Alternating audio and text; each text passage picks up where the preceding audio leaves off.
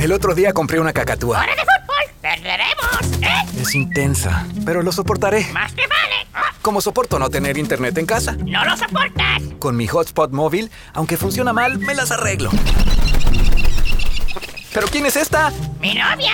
¡Es temporada de apareamiento! No tener internet en casa no es tan malo.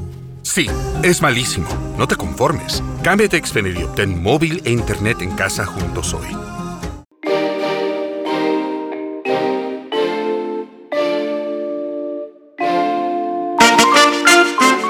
Bienvenidos al podcast Hablemos de Apple. Yo soy Jairo Duque y me acompaña también Samir. Samir, ¿qué más? ¿Cómo va? Don Jairo, ¿cómo le va? Muy buenos días, tardes o noches, depende de la hora que nos oigan. Este podcast lo grabamos el 6 de mayo y vamos a hablar de tres temas específicos el día de hoy. Apple Music Hi-Fi, que es una noticia que le ha dado la vuelta al mundo de las noticias de Apple. Vamos a hablar también de los resultados trimestrales de la marca. Y eh, vamos a cerrar el tema hablando de unos problemas específicos en Apple Podcast que no sé si los que escuchan en Apple Podcast estos episodios pues hayan recibido el último, Samir. De acuerdo, el de la semana pasada, extrañamente yo lo pude oír. Eh, creo que fue en mi iPad, pero nunca me apareció en el, en el iPhone. Eh, algo raro está pasando. Entonces, si quiere, vamos a arrancar con em, Apple Music Hi-Fi. Rumorcito fresquito. Fuerte. Cuente a Y- ver, ese es su tema. Y no solo fresquito, sino muy fuerte. Es decir, en la actualización de la primera beta de iOS 14.6, pues vienen unas pistas muy interesantes en donde se habla de em, palabras claves como sonido inmersivo, Dolby Atmos. Y eso pues evoca a que viene una o nueva suscripción de Apple Music o el famoso servicio Hi-Fi sin un adicional de suscripción, es decir, pagando lo mismo que ya está. Y eso ya lo hemos visto antes en, en iTunes con las películas, ¿no? Que nos actualizaron todas las películas que teníamos compradas em, a 4K HDR sin pagar más. Entonces, por ese lado, yo creo que, que puede haber noticias muy pronto porque pues estamos hablando de unas pistas en iOS 14.6 en primera beta. Eso quiere decir que este mismo mes esa versión va a ser liberada y probablemente veamos este servicio de Lossless, que es música o canciones sin pérdida eh, para los usuarios de, de Apple Music. Acá hay varias preguntas y es, ¿los AirPods van a funcionar con, ese, mm, con, con- esa nueva mm, alternativa de Apple? Pues todo, todo pareciera indicar que eh, el servicio saldría en conjunto con el anuncio de los nuevos AirPods eh, 3, eh, que seguramente tendrán esa capacidad. Si usted prueba con eh, los AirPods Pro, si usted prueba con los AirPods Max, digamos que ya hay la posibilidad de tener em, Immersive Audio, Spatial Audio, entonces de pronto por ahí estos pudieran llegar a tener algo. Y si usted tiene uno de los nuevos HomePods mini, se- eh, esos ya tienen la posibilidad de reproducir música en hi-fi. Eso es algo que ya, por ejemplo, la gente de Deezer eh, Oiga, está sí, estaba- ofreciendo. Estaba leyendo precisamente ahorita eso. Se lanza Deezer con toda para darle soporte a los HomePods con su catálogo de música FLAC, música De hi-fi.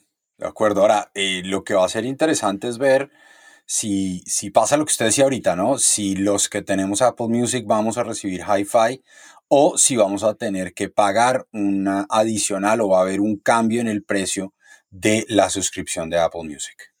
Eh, yo creo fielmente que no vamos a tener que hacer absolutamente nada y espero, tengo, tengo algo de fe, Samir.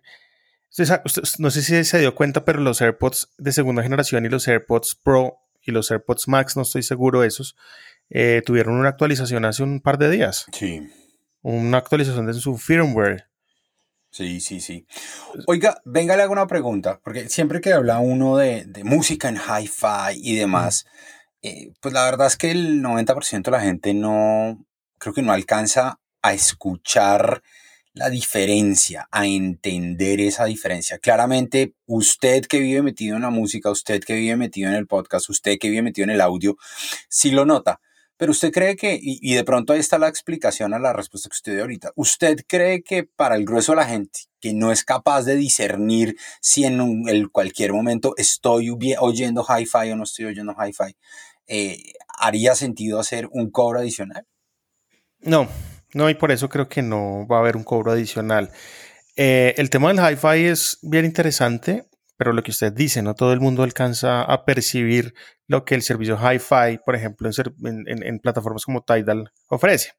Eh, ¿Qué es esto? Actualmente en las plataformas hay dos formatos que están fuertemente establecidos. El MP3, que yo creo que todo el mundo está familiarizado con él, y el MP3 pues viene en diferentes versiones o en diferentes calidades propiamente el que nosotros escuchamos en, por ejemplo, en Spotify o en Deezer, en calidad tradicional, en, el estándar más alto es en 320 kbps. Y acá el ejemplo fácil. Em, por un tubo van 320 datos que van a llegar a un destino que son sus audífonos o su equipo de sonido. Pero ¿qué pasa si a esos 320 datos mm, le mete 1440? que van a llegar más datos, ¿sí o no? Y esos datos adicionales, pues viene siendo la música en hi-fi, más elementos sonoros, como por ejemplo, yo noto mucho em, la música hi-fi en los brillos, por ejemplo, en los platillos, por ejemplo, de la batería, que se sienten más nítidos. Y eso es porque el MP3, pues, es un, es un formato que comprime el estado original de la canción y la mete en un tubito de 320. El hi-fi pues lo que hace es quitar esa restricción y se va a 1440, que ese es el formato como tal tradicional, el FLAC, que es el que utiliza em, Tidal, el que utiliza um, Deezer, pero en Apple, Apple va por otro lado, Apple no utiliza MP3, utiliza AAC, que la AAC que utiliza Apple Music en este momento es de 256. Ah, pero entonces Spotify transmite en 320, entonces suena mejor. No necesariamente, porque la ACE es otro formato de compresión que es mucho más em, eficiente, por decirlo de alguna forma. Y el 256 a mí me parece que suena mejor que el MP3 en 320. Apple tiene su propio formato de luzless que se llama ALAC. No es FLAC, sino ALAC. Y ese formato existe hace mucho tiempo, desde el, el nativo iTunes que todos conocemos. Uno podía coger un disco, y mm, eh, digitalizarlo en el computador y ahí pues en las opciones, si uno es cacharrero, él normalmente le, le convertía el disco a, a AC256. Pero si usted se ponía cacharrero estaba, estaba ahí la forma de convertirlo a ALAC. Nunca existió FLAC en iTunes. iTunes nunca soportó FLAC. ¿Por qué? Porque ellos tienen su propio em, servicio. Entonces, el ALAC es lo que conocemos como el Apple Lossless, que es lo que probablemente veamos este mes. Y esa es la gran diferencia. En, esa transmisión de data, eh, claramente estoy transmitiendo más datos cuando utilizo un ALAC que cuando utilizo el, tradicional o el MP3, ¿cierto? Sí, correcto. Ok, o sea... Eh, Decir que se va a consumir tres... tener una tres o cuatro veces más. Su ancho de banda del Bluetooth va a ser mayor y por ende usted va a consumir más data cuando descarga y va a consumir data, lo que pasa es que ahí no, ahí no le cobran a uno, pero eh, va a consumir más data cuando pasa eh, de, sus, de su teléfono o de su computador a sus audífonos. Sí, y usted dijo algo muy interesante, el ancho de banda del Bluetooth. El Bluetooth, como lo conocemos hoy en día, eh, viene pues formado con diferentes tipos de códecs. Entonces, está el codec SMB, que es el que traen todos los, los, toda la parlantería de audífonos Bluetooth. Em, que ese, es el codec, haga de cuenta, el codec universal. Y ese codec eh, pues tiene una transmisión de ancho de banda predeterminada, que en este momento no tengo el dato exacto, pero hagamos de cuenta que son, no sé, 250 kbps, lo que puede transmitir como máximo ese, ese, ese, ese codec. Pero vienen codec códecs más avanzados que ese. Entonces viene el códec AAC. Ese es el que utiliza Apple. Em, de momento, Apple no ha dicho que sus AirPods tengan ese códec. Es decir, en ningún lado dice cuál es el códec de los AirPods.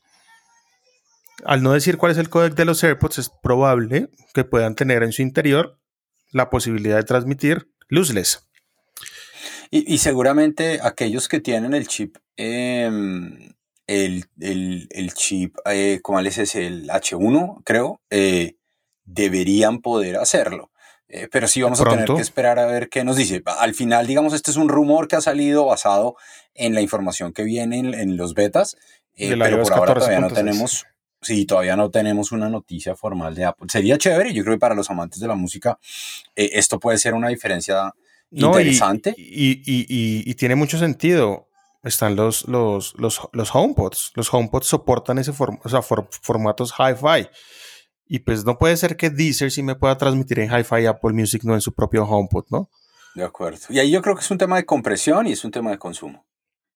Sí, de acuerdo. Em, y nada, para terminarle la carreta de los codecs, pues hay más avanzados que la hace. Qualcomm desarrolló también eh, su propio codec que jamás lo vamos a tener en los, en los, en los, en los dispositivos iPhone o iPad, porque pues esos dispositivos no tienen Qualcomm y tampoco lo tenemos en los M1, que es el aptX y el aptX HD.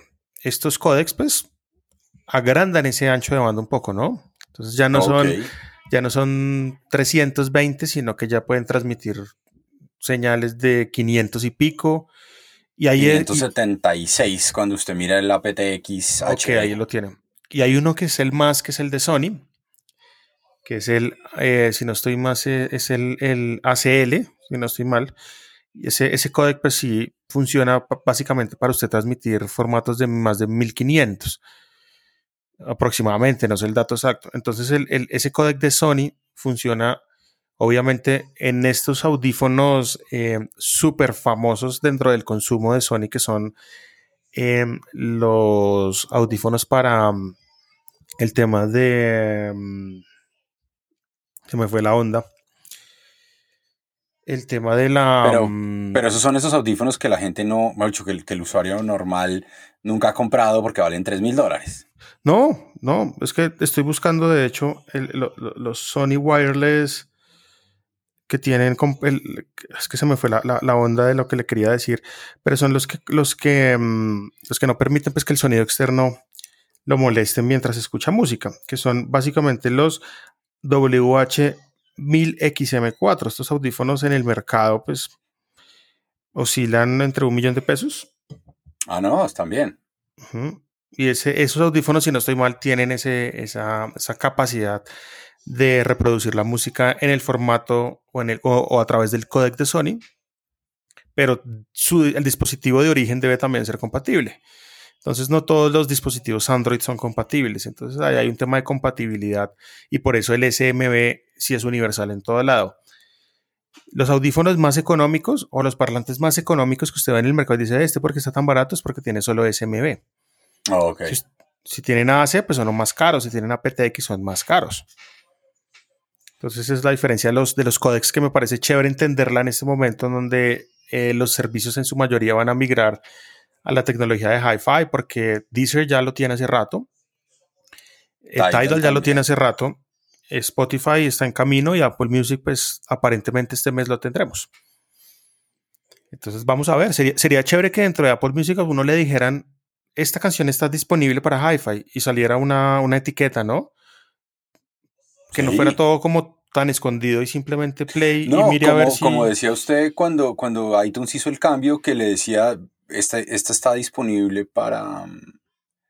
Esta está disponible en 4K y usted podía darle clic y, verla en 4K. Porque además le, permitía, todavía creo que le permite, usted puede todavía escoger Standard o High Definition, que, que, que en el caso de, de iTunes es 4K, para saber qué tanto ancho de banda se quiere mm, se quiere consumir en la descarga y para saber qué tanto espacio quiere consumir en su dispositivo si es que lo está bajando. Claro, y eso es otra cosa. Si uno va a descargar un disco en el formato actual de Apple Music, pues el disco va a pesar aproximadamente 45, 60 megas. En, en formato ALAC, pues pesará tres o cuatro veces más, ¿no? Entonces ahí es donde empiezan a tomar sentido también los teléfonos de un tera, por ejemplo. Claro porque los archivos, pues, Es decir, ya graban en 4K, el ALAC estará disponible en Apple Music, entonces pues ahí donde cobra mucho sentido también tener un teléfono de mayor capacidad para tener contenido offline, aunque siendo sinceros, ¿usted utiliza contenido offline en su teléfono? Acá en Bogotá, por ejemplo. Sí, no, pues tengo, digamos, las, los, lo que más me gusta sí lo tengo descargado y estoy hablando solo de música para cuando, por ejemplo, monto en avión, pues no, pues tener mi música en, en, el tema. Y cuando, y lo mismo, cuando voy a viajar, entonces lo que hago es que descargo eh, los capítulos de las series que me estoy viendo o algo, los descargo al iPad para vérmelos, pero offline. Pero de resto no, de resto hago todo directamente desde el stream. Sí, Sí, digamos que en la ciudad no hay problemas y ya pues la mayoría de operadores, no, todos los operadores tienen ya sus planes ilimitados, que claro, son un poco más costosos, pero pues vale la pena tenerlo en el sentido de, hey, yo gasto muchos datos, que es mi caso puntual. Eso de poder ver una, una película de Netflix o ver un capítulo de una serie de HBO sin preocuparse por los datos en una sala de espera, es, eso es ganador.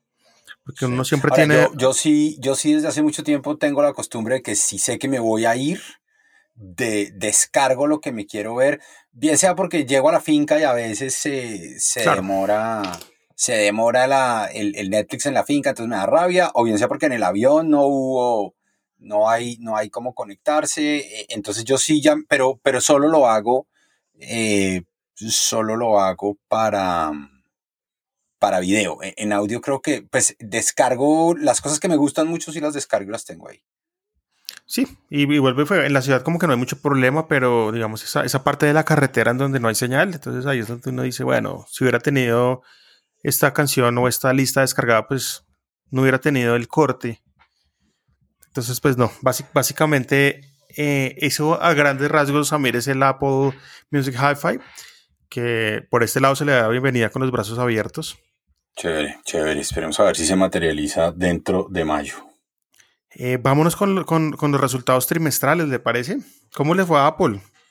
Les fue muy bien. Eh, aquí, hay, aquí hay un tema que siempre toca explicar y es que el año fiscal de Apple comenzó en realidad en eh, octubre, finales de septiembre, entonces el primer trimestre del año fiscal de Apple es el trimestre decembrino y el segundo trimestre del año fiscal es el que empata, digamos, con lo que es enero, febrero y marzo. Los ingresos, sí, los ingresos del periodo llegaron casi a 90 mil millones de dólares. No, pues. Eh, eso, es, eso es como 54% más que el mismo trimestre del año pasado. Y las utilidades crecieron 110% igual y eh, comparados con el mismo trimestre del 2020. Ahora, eh, este es el mejor segundo trimestre de la historia de la compañía. Em, es decir, e, en el trimestre de enero a, marzo, estos son los mejores resultados de la historia de la compañía.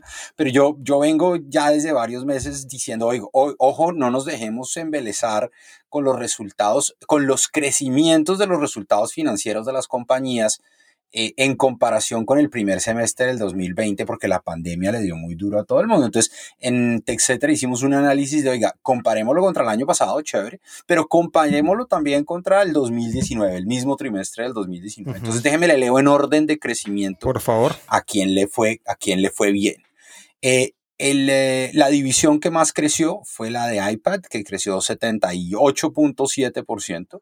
contra el 2019 creció 60%. Entonces el iPad, el gran ganador del... Wow. esa, es una, esa, es una, sorpresa para mí, ¿sabe? Una gran sorpresa y eso lo que demuestra, creo yo, es que el lanzamiento del eh, iPad Air que usted tiene, que es una maravilla, eh, fue súper exitoso.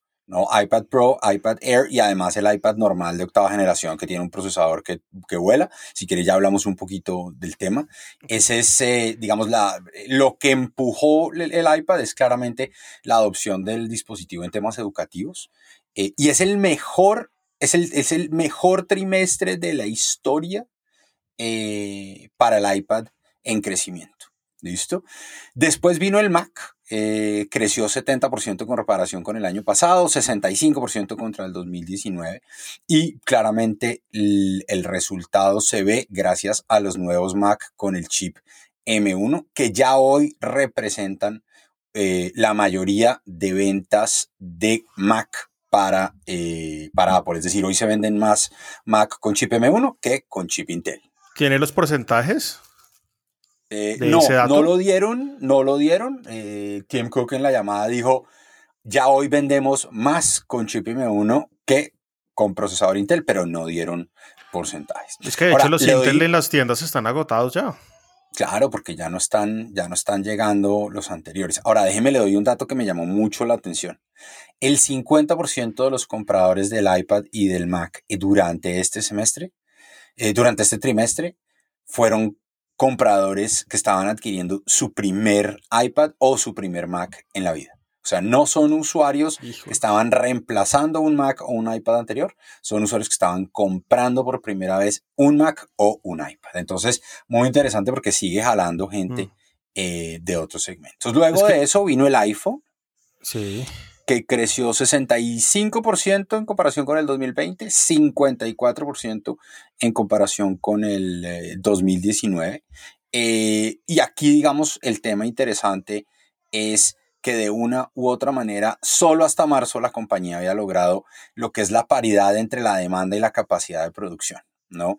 Eh, Luca Maestri, que es el CFO de la compañía, mencionó que el eh, nivel de satisfacción de los clientes con los nuevos iPhone 12 está en un 99%. Pues y también mencionó que eh, el iPhone ocupó las primeras posiciones en varios mercados, resaltando un poco que los dos teléfonos más vendidos en China durante el trimestre fueron los iPhone. Entonces, fueron dos modelos de iPhone. No dijo cuáles, pero fueron, fueron dos modelos de iPhone. No, tiene que ser el iPhone 12 y el iPhone 11, yo creo. Eh, sí, o seguramente fue el Pro y el 12, ¿no?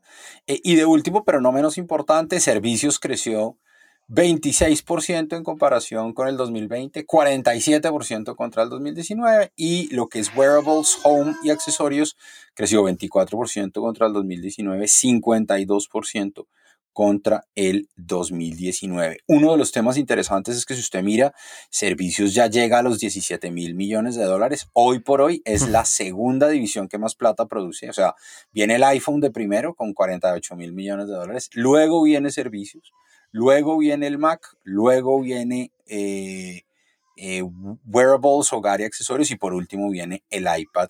Entonces hay como una, hay como una qué, hay como una redistribución del tema. Además de eso, ¿sabe qué hice? Hice como un análisis comparativo de los resultados contra una compañía como Samsung.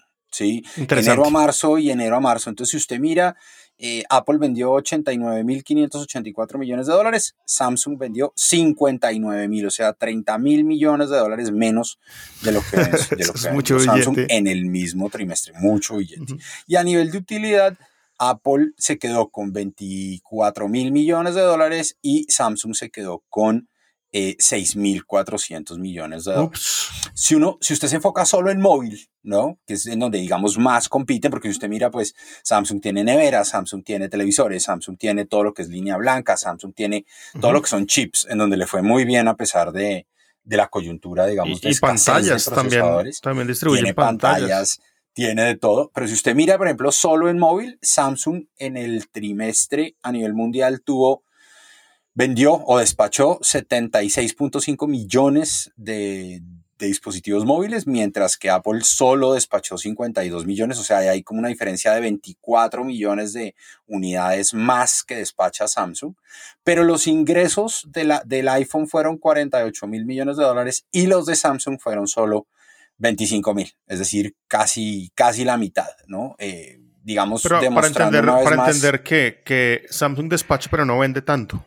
No, Samsung despacha muchísimos más, más eh, dispositivos, muchísimas más unidades, pero son unidades de gamas medias y bajas en donde el precio promedio de venta es muy inferior al precio promedio de venta de, Apple, ¿no? Entonces, eh, y, digamos que usted vuelve y ve eso mismo cuando hace la comparación de utilidades.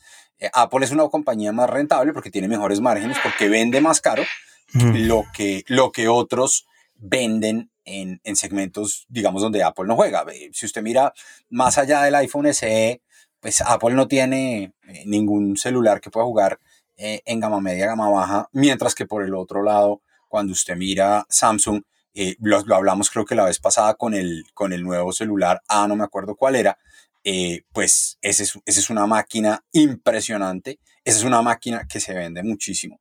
Eh, y al final del día, mm, pues es una máquina mucho más barata. Ahora, ya que estamos hablando del tema, déjeme le doy un dato que acabo, acabo de recibir. ¿Quién es el oh. vendedor número uno de smartphones en Colombia? En Colombia yo le he puesto, yo le puesto, pues si no es Samsung es Xiaomi.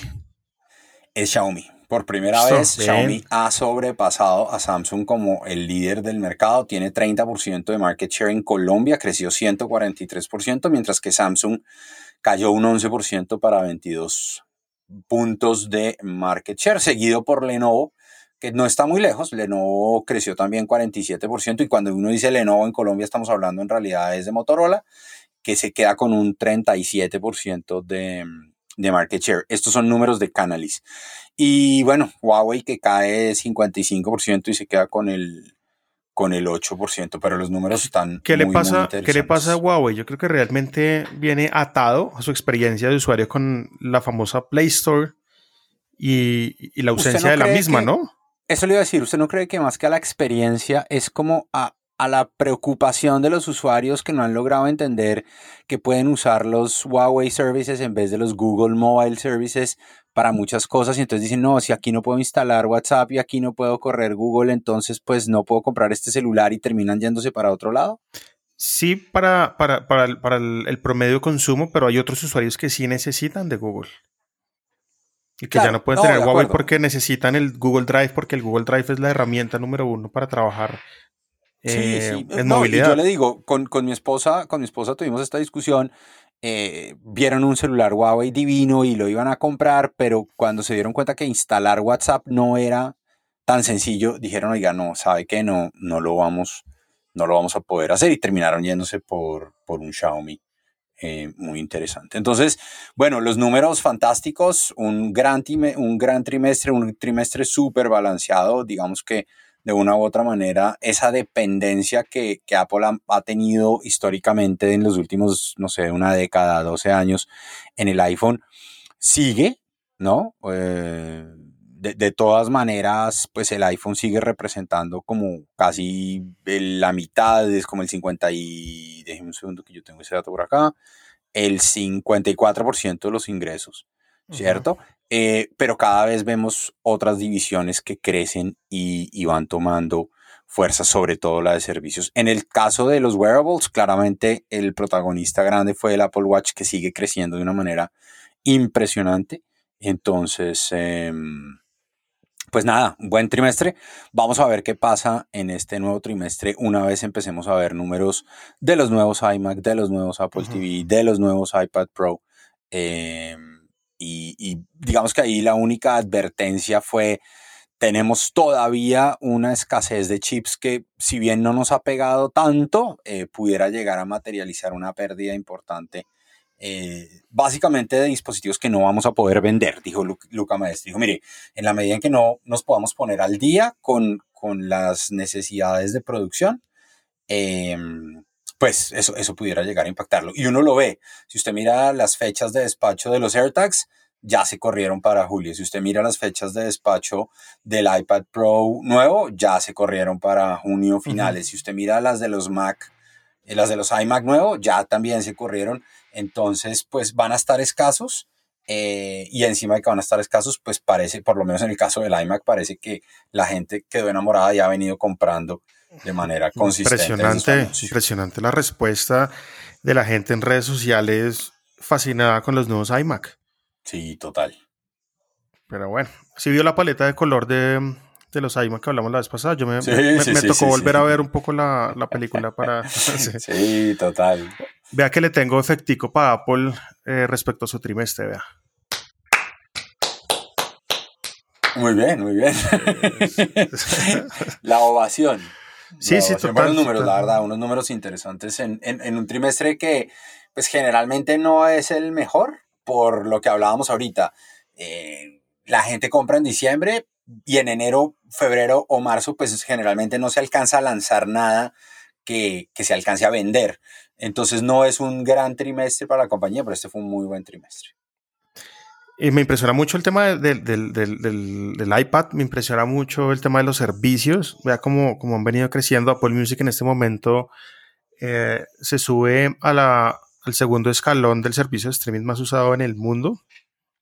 Y la compañía anunció que ha sobrepasado la barrera de los 660 millones de suscripciones pagas. Sí, ellos es que 660 millones de suscriptores que pagan por, por aunque sea uno de los servicios.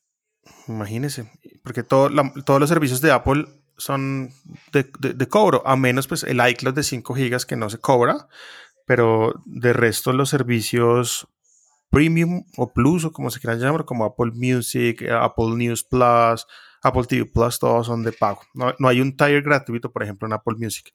No, el, único, el único tier gratuito es el que usted decía ahorita del iCloud inicial. Y, bueno, y 5 gigas no es nada, entonces también. Nada, no, eso no, no sirve para nada. Pero bueno, eh, eso lo hablaremos en otro momento.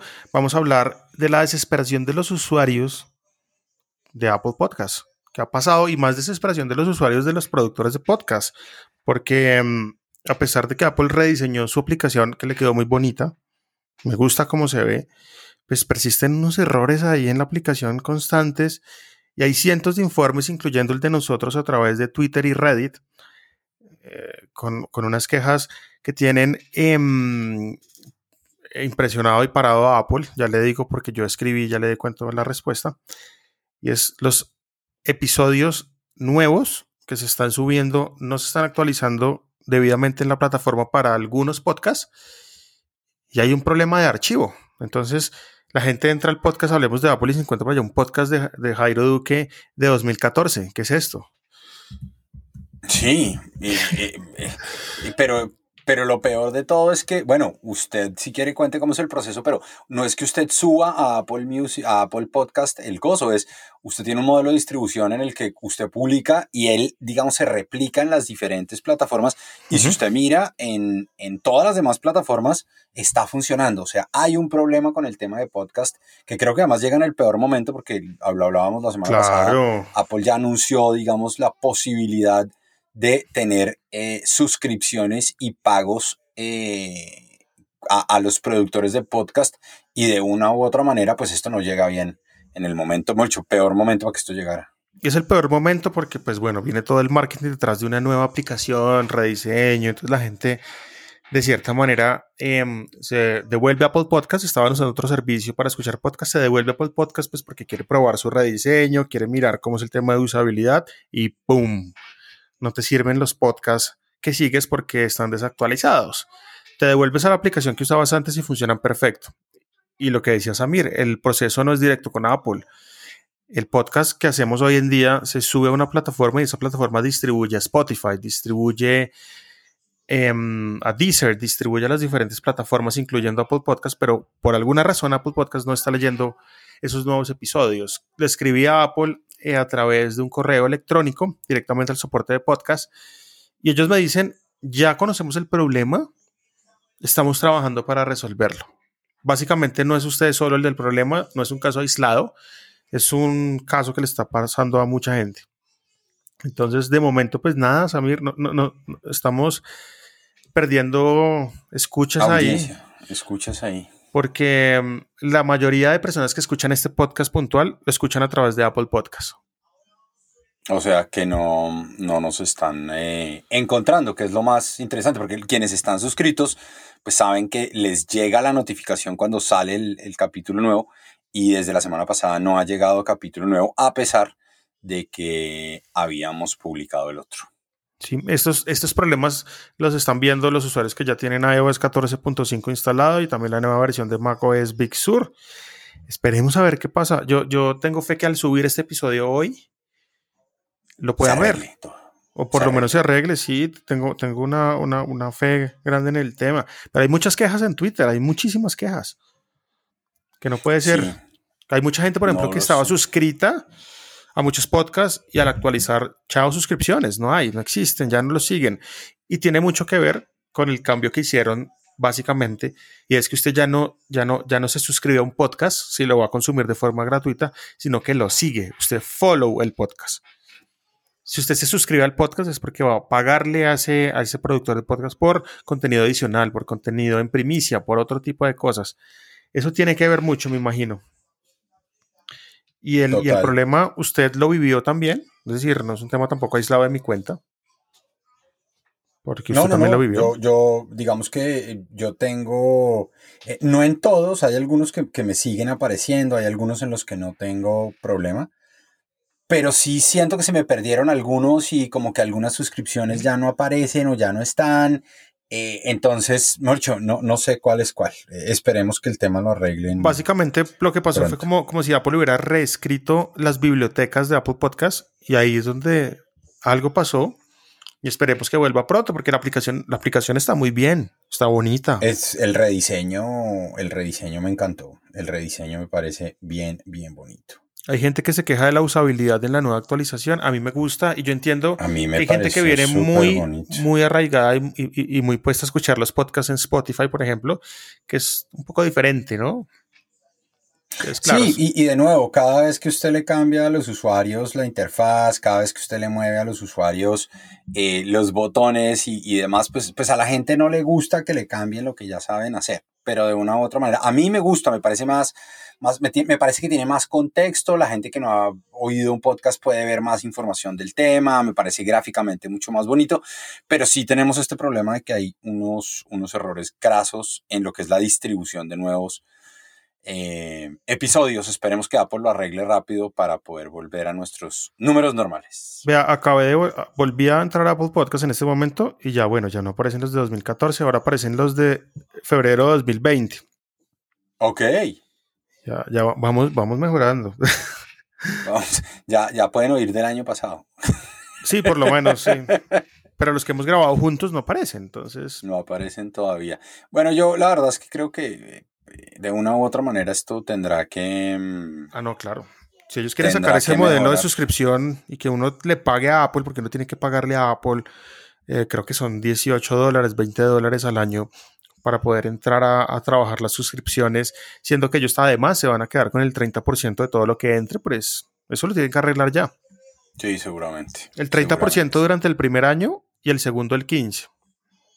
Si es que, oye, no hablamos de eso, si es que sobrevive el modelo actual del 30% y del App Store, que esta semana y de pronto la próxima semana les contaremos, porque pues esta semana solo les podemos contar eh, lo que ha comenzado a pasar en el juicio eh, entre en, el juicio derivado de la demanda que le puso Epic, el dueño de Fortnite, a Apple, eh, por ese control y ese cobro de comisiones en el App Store. Yo creo que ese puede ser nuestro tema para la próxima semana. Una vez sepamos un poco más cómo terminó el tema, Apple está teniendo unos problemas, digamos, asociados con acusaciones antimonopolio eh, en Europa, en Estados Unidos, eh, que eventualmente creo que pudieran llegar a reescribir la manera en que funciona el App Store y en el que funciona todas las demás suscripciones como la de Apple Podcast también. Así que, bueno, tenemos tema para el próximo capítulo. Usted lo ha dicho, Samir.